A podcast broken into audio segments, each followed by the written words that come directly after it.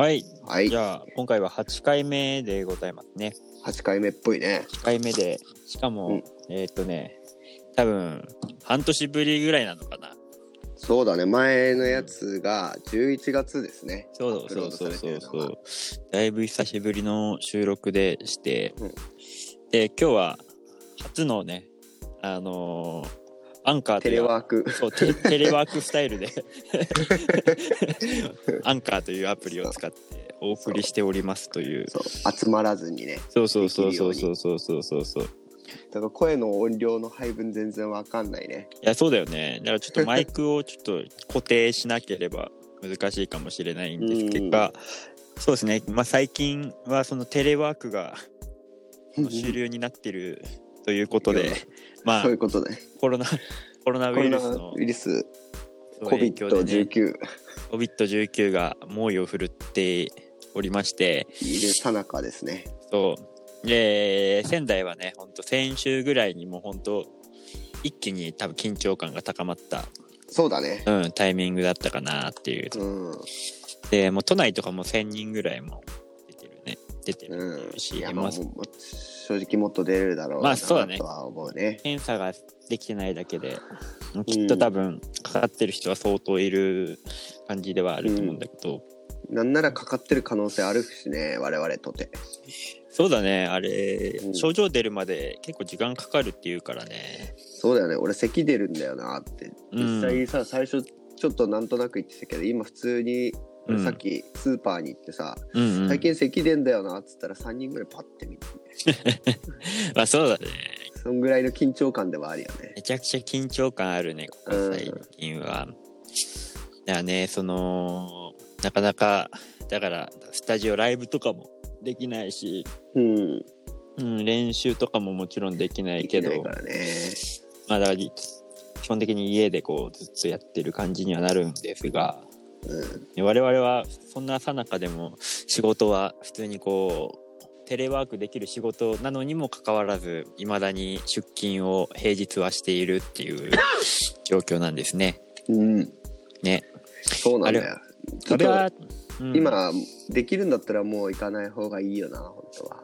そうだねあれ、なんかやっぱ希望制にした方がいいよね、しうん。希望でテレワークにできる人はテレワークにするってだって子供とかいる人とか、あね普通に明日から、明日っていうかまあ今日は何日？だ今日4月6日？なのか4月の、6日かな？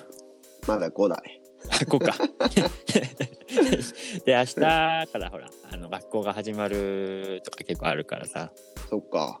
そうそうそう。その中でもこうやっぱり子供を家にいさせたい人とかはいるわけだしそうなってくるとやっぱりテレワークっていう選択肢があるとすごく便利なのかなって思うかな、それこそ、ここまでさ、いろいうんろポッドキャストで話してきた、ちょっとしたテクノロジー的な面が、うん。必要になってくるあたりだよね。ああそうだね。なんか、その、なんだ、前話してた、うん。あの、ビリー・アイリッシュの話、ビリー・アイリッシュ？ビリー・アイリッシュの話で、うん学校行かないで勉強してたみたいな話とかさ、ホームスクールだったんだよね。結構今そのホームスクールってうん。まだ全然話出てないけどめっちゃ大事だと思うんだよね。ああどんな点で大事だと思う？えそのまあ単純な話外出せずに勉強できる環境って？ああそういう面でってこと？そういう面でそうコロナに対して、うんうんうんうん。まあそうだね。結構、あのアメリカとかはそういうところは進んでる。うんね全然主流レベルじゃんだってなんかまあそうだね。てみると。まあ主流ほどでもないんだろうけど、そのやっぱせ全然おかし日本い選択肢じゃないというか。そうそうそう日本の日本と比べるとやっぱ圧倒的に選択肢に入ってくるからね、うん。ホームスクールっていうのが。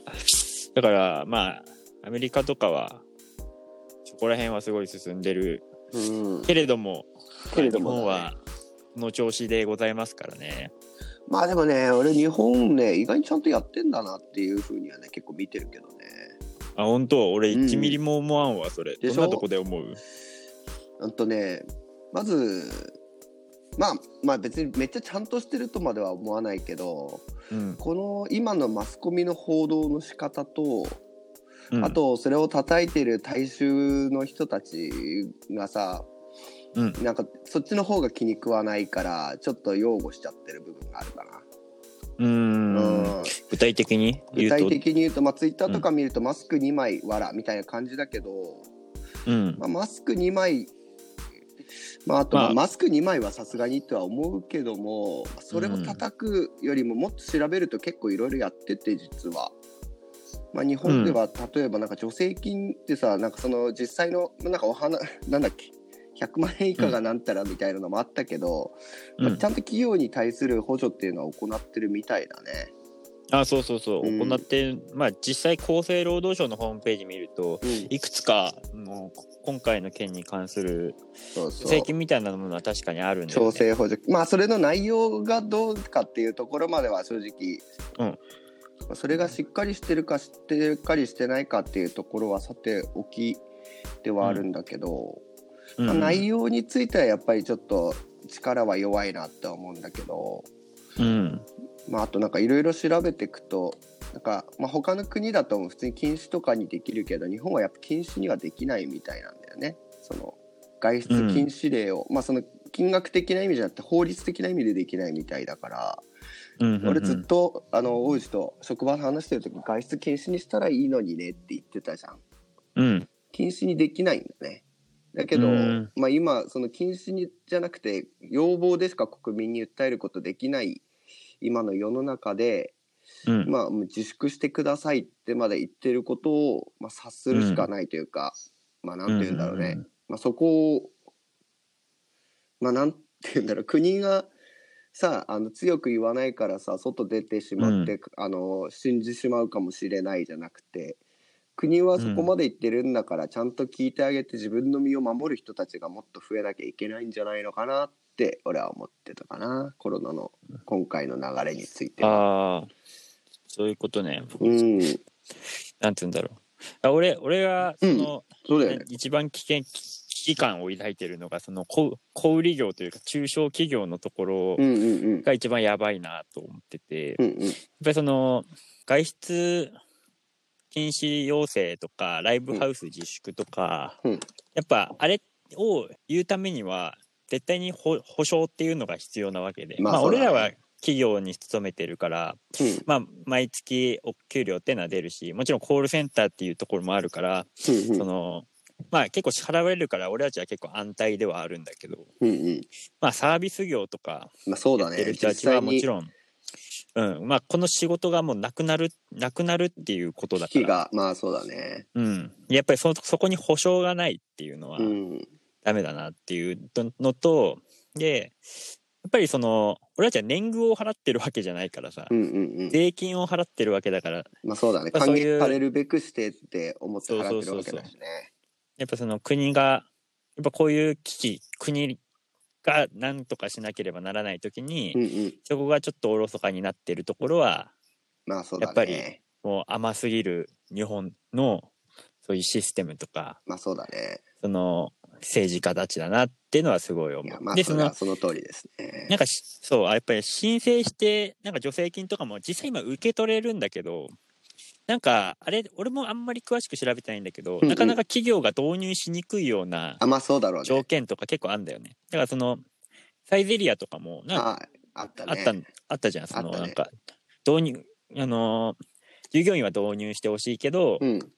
なんか企業的にはちょっと待ったかかっててうんうみたいな、んうんうん。でその条件がどうのこうのみたいなのあるから、うんうんうんやっぱそそこをなんかこうなんつうんだろうなそこでちょっと今止まっ足足止め食らってるような助成金だったらもう機能してないっていそうだね。まあそうだね。そうそうそうだって普通ことになるから俺ら知ってるもんね。だって震災の時の助成金のシステムっていうのを。まああれでもまあ、あの困ってる人はたくさんいたとは思うけど、うんうんまあ、うん、なんというかあそこまでは本当に損害を被らなきゃ出ないものなのかっていう感じだよね。そうだね、うんだからなんかやっぱりそこはなんか終わってるな日本みたいな部分はその点においては感じる、うんうんでも小林君言ったようなことも同意できる部分はあるからまあいいところもあるけどやっぱりその今やまあ、行われているライブカウハウスのなんか自粛とか、うん。そのサービス業小売りの自粛とかっていう要請の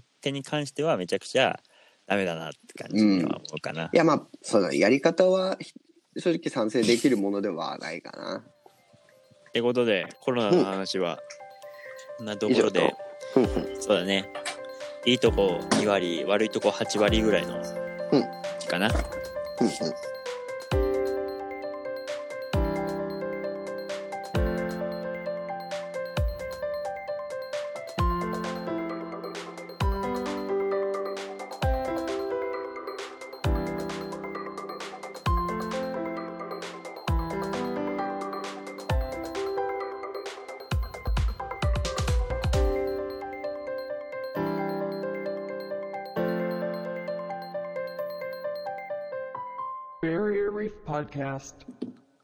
はい。でははい。話題切り替えまして。はい。はい。えっとテクノということで大内さんが最近また新しい本を買ってね。あそうだね、うん。そうそうそうそうそう。なんかまあこのえなんかなんかなんかね今年入ってからずっともう俺ダンスミュージックをまあ主に聴いてるんだよね、うんうんまあ昔から結構好きだったんだけどそれがちょっと本格化してきたみたいなところがあって、うんうん。でいろいろまあ IDM って言われるところから、まあ、今ハウステクノあたりをすごく掘ってるんだけどえっとその中でやっぱり一番好きなジャンルジャンルっていうか一番好きだなって思ったのがもうテクノテクノ。だったんだよね。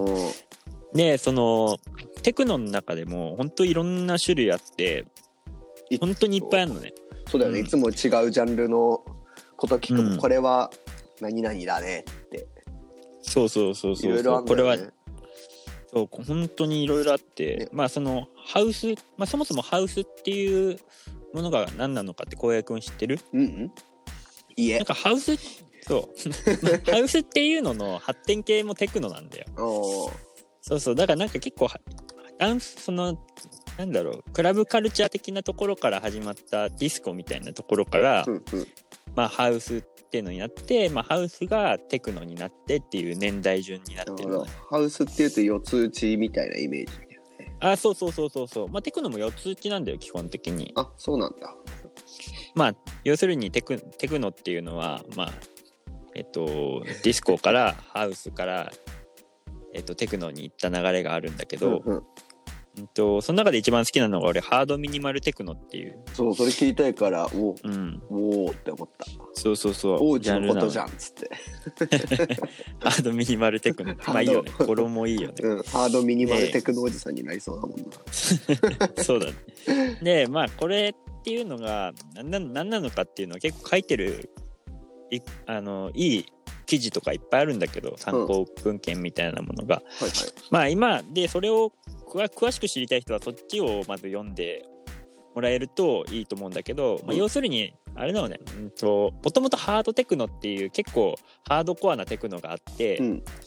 それとはまた別にミニマルテクノっていうのがあるの。うんうんミニマルテクノっていうのはフレーズのリフレインが超強調されてて、はいはい。あまり展開も必要最低限しかやらないっていうのが、まあ、簡単に言うとミニマルテクノなんだけなど。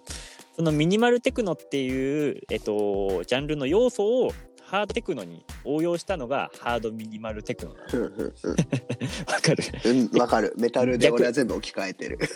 そう。そうそのななんつうんだろう。もともとあるミニマルテクノに、うん。あうんとねミニマルテクノをうん。ハードにしたのがハードミニマルテクノなんじゃなくて、うん。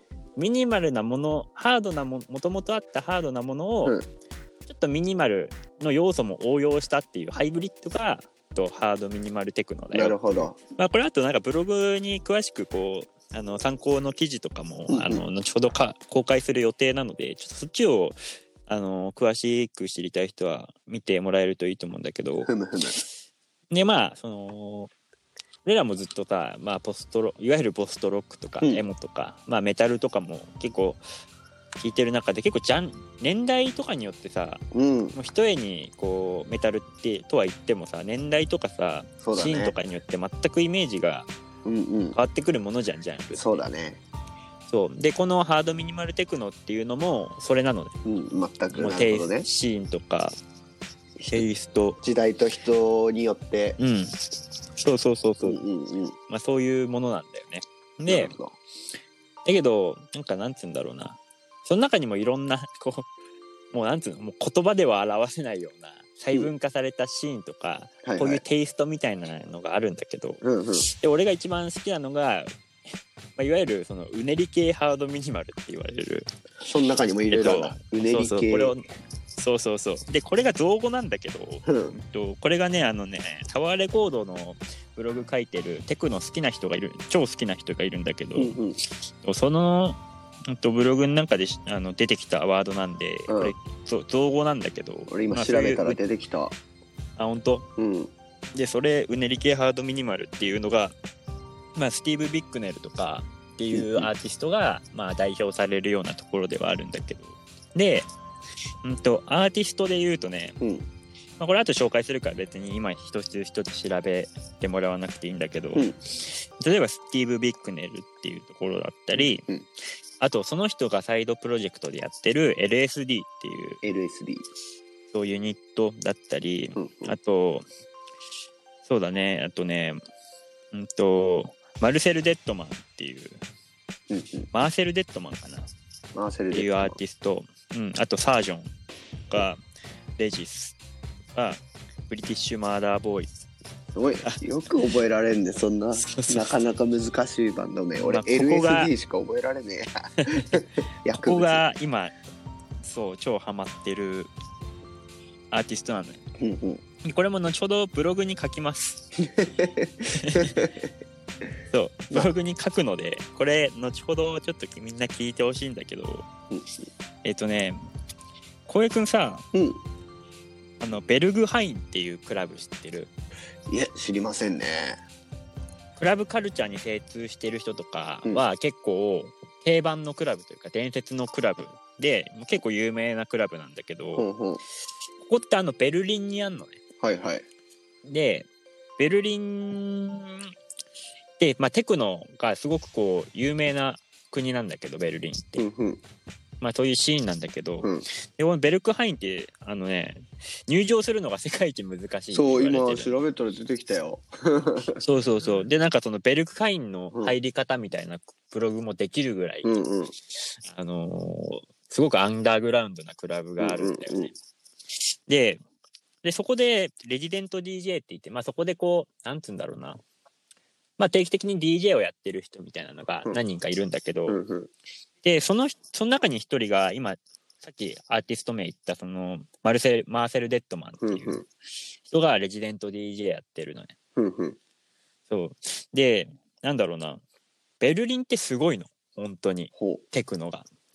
あのー自分で今度調べる機会あったら、ベルリンのテクノを調べてほしいんだけうど、めちゃくちゃかっこいいのいっぱいいる。へえそうそうそうそうそう。ベルリンのテクノうん。で、でそのかっこいい理由っていうのは、やっぱりそのベルクハインっていう、もう超伝説のアンダーグラウンドのクラブがあるからっていうのが一つ大きい理由なんだと思うんだけど、うんうんうん。で、その、ここまで OK? ご質問ありませんか？大丈夫。マルセル・デッドマン？まあ、これなんて読むんだろうね。マーセル・デッドマンかな？タワーレコードのブログ見たら、マルセル・デッドマンって書いてあった。あ、じゃあマルセルでいいんだね。うんそうみたい。マルセル・デッドマン、そう。で、そうそう、そんで、だからその、まあ、ベルリンがすごいっていうのと、うんうん。そのアンダーグラウンドな、そのハードミニマルテクノうん。界隈ではベルリンがすごく勢いがあるっていうのと、うんえっ、とね、あとさ、あとさっきアーティストって言ったところで言うと、うんあの、スティーブ・ビックネル言ってたがね、パージョン、サージョン LSD あ、そうそう、LSD とかね。まあ、ここ、ここら辺とかも全員あれなのね。あの、イギリスなんだよ。で、イギリスもすごく強いの。あの、ハードミニマルテクノにおいては。はいはいはい。うん。で、だからイギリスもすごく、うん、今日、いいシーンがいっぱいあるんだけど、うんうん。で、さっき言ったその、最初に言ったそのスティーブ・ビックネルって人は、あのーロストっていう、あのーなんだろうな、まあなんかイベントをやってる人なんだけど、の主催の人なんだけど、うんうん。なんかその、あまあアメリカとかでこうデトロイトテクノっていうのがあった。のね、はい。前多分話したと思うんだけど、そのなんつうんだろうなそのデトロイトテクノって結構宇宙っぽいのね。あそうなんだ。ちょっと宇宙っぽいシンセの使い方してたりとか、うんうんうん。まあなんかそういうものがアメリカで起きてたんだけほわどほわ系という感じ？そうそう。まあほわほわ系だね。ほわほわ系なのかな、うんうんまあでもなんか聞けばわかる。あこういう感じねデトロイトテクノね。うんうん。えこんな感じなんだみたいなのあると思うんだけど。なるほど。でそのスティーブ・ビックネルがねそのそこで活動していた人を人たちをいち早くイギリスに呼んだ人もう第一人者なのね。ほう。スティーブ・ビックネルっていう人は。でそこから結構そのイギリスのそのテクノっていうのは発展していったことにもすごくなんだろうよく第一人者ではあるのがスティーブ・ビックネルなんだけどだからそのイギリスとテクノイギリスとベルリンのテクノがまずすごいっうんうんうん。ていうことは今回一番伝伝えたいことなんだね。うん。でいろいろ掘っていく中でやっぱ好きなアーティストがどっちかっていうとそのアメリカとかいよりも、うん。アメリカよりもやっぱそのイギリスとかヨーロッパベルリンでやに寄っててる。そうそうそうそうそう。ことの方が多いのがすごくこうなんだろうね。半調べによってまあでもたポイント。でも傾向見るのう面白いよね。なんかやっぱさ好きなものって結構国で偏るさ、うん。ところってあるよね音楽ってね。うんそうだね、うん。だからそのまあ結構要するにシーンなんだよね、うんそういうことだよね。うんポストロックでいうとこでいうと本当にシカゴシカゴ音響派とさ、うん。日本のポストロックがもう全く違うのと同じで そういうことだね。まあ、ポストロックって語られるけどもう別物じゃんみたいなそうだね。ことがちゃんとテクノにもあってそのイギリスとかベルリンでやってるテクノとアメリカのデトロイトテクノ、うんだから全然違うよねみたいなところがやっぱりテクノにもなるほど。あるんだよでそういうところをすごく調べていくのがめちゃくちゃ面白いまあでもそういうのあるよね。どこの国のどういうやつが好きかってちょっとあるもんね。そうそうそうそうそうそう。テクノとかこういうさ俺の見解というかさまだ全然聞いたことないからイメージだけど、やっぱなんかさ、電子系のさ元のこうなんて言うんだろう。音色からさ100%こうなんか、なんて言うんだ形のあるものじゃないものから作るじゃん。ギターとかさうん。アナログな楽器って元の音があってそれを加工するけどさ電子音楽ってあんまり元の音がないものをつ積み上げていく感じじゃん。うんうん、うん、そうするとなんかもうマジでこう人というかそのシーンによっての音遣いってさめちゃくちゃ偏る気がするよね。ああそうだねうん全然聞いたことないのに 言ってるけど。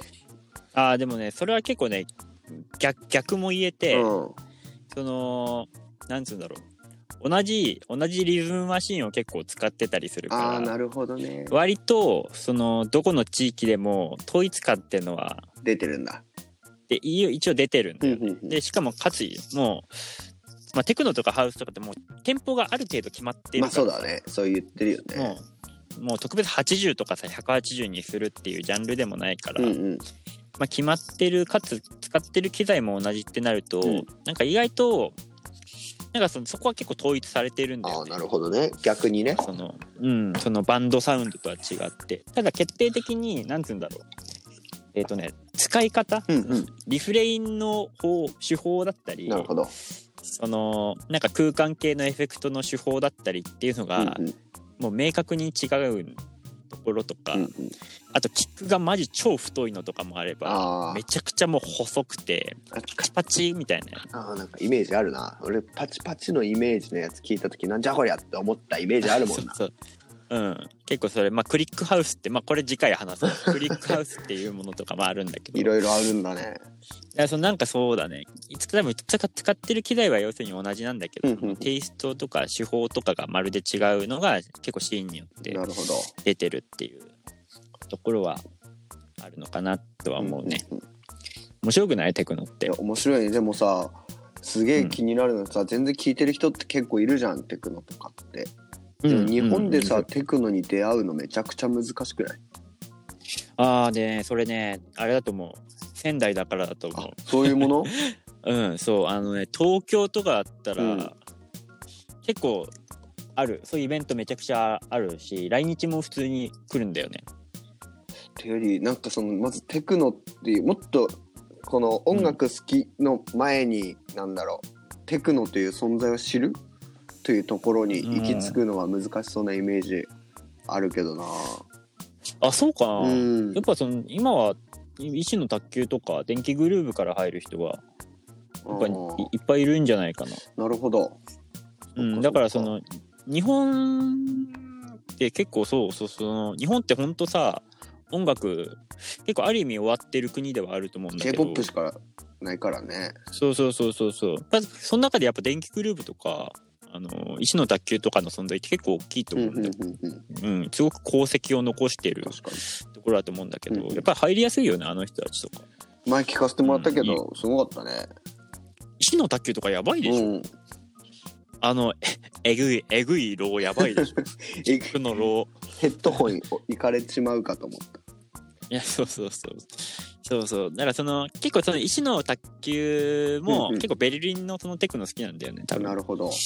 で特にその、俺さっき言ったそのハードミニマルテクノみたいなところから結構インスパイアされた音作りではあると思う。なるほど。だからすごくね、うん。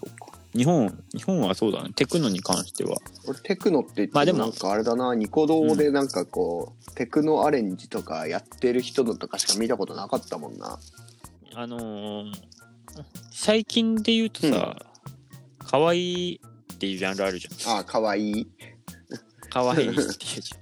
まあ、たとまあ、あとは、あの、えっ、とね、中田康隆うんうんうんうん。とか、まあ、キャリーとか、パフュームとかあるじゃん。多分、その、日本の電子音楽のイメージって多分、あどちらかというとあ、あっち系の方が強い。その全全世界的に見てっていうことだよね。そう、全世界的に見る電子音楽のイメージって多分、そのベルリンとか、うんうんまあ、イギリスとか、まあ、アメリカの一部とかは本当にテクノが多分真っ先にテクノハウスとかが上がってくると思うんだけど、うんうん日本って割とその可愛いとか中田康うん隆うんうんとかになってくるじゃん。そこは結構すごく明確に違うところではあると思う。ねなんだろうね。根ぶまあ本当に根深い問題があるんだと思う し、うん。あとは、実際に日本がやっぱアニメ文化っていうのもあるんだろうけど、うん、まあでもそそのアニメ文化だからで片付かないすごく根が深い問題はありそうな気あるがする。と思うね。うん。なるほど。だから、そうそうそう。だからテクノ面白いんだよね、めちゃくちゃ掘っていくと。じゃあ、と最近出たアルバムの話をうん。しましょうか。オンライティング。オンライティング。オンライティング。うんうん。アルバムの話、オンライティング。はいオンライティングは、ああ、でもなんかその、あれだね、うんもうプロモーションゼロってやったじゃん。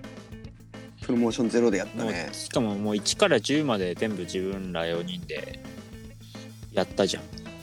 うん。で、その、プロモーションゼロかつ、率、あの、その発信方法も多分ほぼツイッターだよね。ツイッターだけメンバーのツイッターだけの力でやったんだけど、やっぱその、思ったより、思った俺4倍ぐらい聞いてた。聞いてる人が多くて、うんうん。4から10倍ぐらい多くて、そうだよね。俺も思ったより、いろんな日聞いてもらってんだと思って。やっぱそのなんかその、思ったより反響とかも、お褒めの言葉とかも結構あったじゃん。うん。うん、なんかすごいね、それは純粋に嬉しかったかそうだよな。ね。うん、やっだって、想像してなかったしね、こんなうん、ことは。想像してなかったね。やっぱその、なんつうんだろうね。俺らやってることってさ、決してポストロックではないと思うんだよね。ただインストロックではあると思うんだけど、うんまあその、わかりやすくポストロックってここの場では言うけど、やっぱある一一定の層ポストロックが好きみたいな人はやっぱ多いんだなみたいなうん、そうだうん、ね。印象はすごい受けた。で特にその、まあ、いわゆるそのメタルコアとか、うんうんまあ、スクリーモとかメタルと呼ばれるジャンルのような音楽をやってる人たちも、うんポストロック好きみたいな人が多い。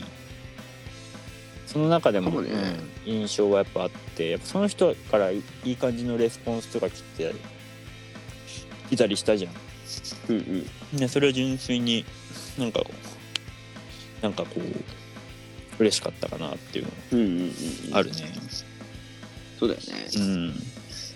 やっぱ普通にもちろん知らない人にどう聞かれてるかっていうのもすごい気になるけど、うん。普通に友達にいいって言われるのがまず最初嬉しいよね。まあ純粋に嬉しい。普通にやっててよかったって、なんかいろんな人に届けたいみたいなうん。気持ちももちろんあるけど、うん。それ以上にまず届く人に届いていいって言ってくれるのがまず嬉しいよね。いやそうだね。てかもうそ それでしかないよ。本当に。で普通になんか仲いい人とかうん。なんかなんつうんだろう尊敬してる人とかさうん疎遠疎遠になった地元のやつとかからいいレスポンスとか来ることが一番ああそうだそうだね。嬉しいよねやっぱり。俺も嬉しかったもんそれ、うん。急に言われて。そうそうそうそう。やっぱそこだよね本当に。うん。なんかうん本当にローカルでやることの意義がうん。そこにあるっていうような体験をした、うん。いやそうだうん。ね、やっぱそうだね嬉しかったね。まあ今年もね年末ぐらいに。出せるといいね。10曲はもうやだな。10曲地獄だったマジで本当。苦行だったらね、四まあ撮るのも大変だったしいやね撮るのもやばかったしそのやっぱミックスマクスタリング。グやばすぎたね本当。しかもさ今回本当妥協ゼロじゃんもう。なんかもう本当さ俺らの出せるものをさもうほん100%と言えるそうだぐらい出ねしたじゃん、多分106%ぐらいまでは絶対出してたね。そう。普通にその 100%, 100%で満足しなかった時勉強し始めたよね俺。無理してたもんだって。勉強して無理やりこじ開けてたよね。それ。いつの間にかね。そうそうそう。そういうのずっとやマってたじゃん。スタリング始まったしさ。そうそうそうそう1ヶ月かかったからねマジで。マスタリングだけで。だからそのそうだよその10曲はちょっと嫌だけどまあね今年は4曲は出したい。そうだね。メンバー一人一曲作れるといいね。あともちろんライブもやりたいし、そうだね。ライブしたいライブ。うん。まあ、ポッドキャストもしたいし。あと音楽のなんかブログとかも超ノートに書きまくりたいし。うんうん。あとはそうだね。あとなんかさインインスタライブすげえ面白そうだよね。シンプルにおー。なんかあれいろんな人やってんじゃん今。やってるね。こそれこそこのコロナウイルスの影響で、星野源とかも。おうち時間でしょ？そう。星野源とかも最強のなんか曲作ってたしさ。あ嘘。そう。で渡辺直美と星野源がインスタライブやってたりさまあ著名人がやるから面白いのかもしんないけどさ、うん。純粋に俺ら 4人でインスタライブさ、うん。もう視聴率出るゼロでもいいからさあれってアーカイブに残んだよね、あ残るんだ。あれ残んだよ。へえだから別にそのなんつうんだろう。俺ら4人でなんか会議みたいなことしつつライブ配信するのもいいよね。ああどういうのやってこうみたいな、うん。あちょっと面白いかもねそれ。そうそう。でただでさやっぱ集まるの社会人4人だしさ。うんうん。なかなか練習以外は難しいからさうんうん。まあそういうちょっとインスタライブとかまあそれこそポッドキャストとかでも全然もちろんありなんだけどうんうん。そういうのいっぱいやっていきたいよね。そうだね。うん。集まった時になんか形に残ることするの結構楽しいかもしれないね。そうそうそう。本当俺らが俺らがなんかベールに包包むようなこと一個もないしさ。確かに。何時にこのあと何時にアップしますとかも多分一生やらないたち プロ意識も プロ根性もねえからな。やそうその点においてのプロ根性はもちろんないけどね。うんそうだね。曲に関してはもちろんあるんだけど、うんうん確かに。演奏とかはね、うん、そこら辺はもちろんあるんだけどなんか別にそのなんつうんだろうな。俺らの立場をなんて言うんだろうね。そうそうそう。なんか売り出し方とかそのうんなんかなな謎な部分とかもう一切もうないじゃん別に。そうだね。隠したいところもないしさ。みんな社会人をやって楽器が弾けるというそのシンプルなことだからね。そうそうそうそうそう。そこ隠してもまあ普通にダサいしさ。俺らがやったところ。うんだからまあそことかうまくねインスタライブとかでやれたらいいかな。あとあ思うかな。確かに。ねまあそんなところですかね今日は。うむうん。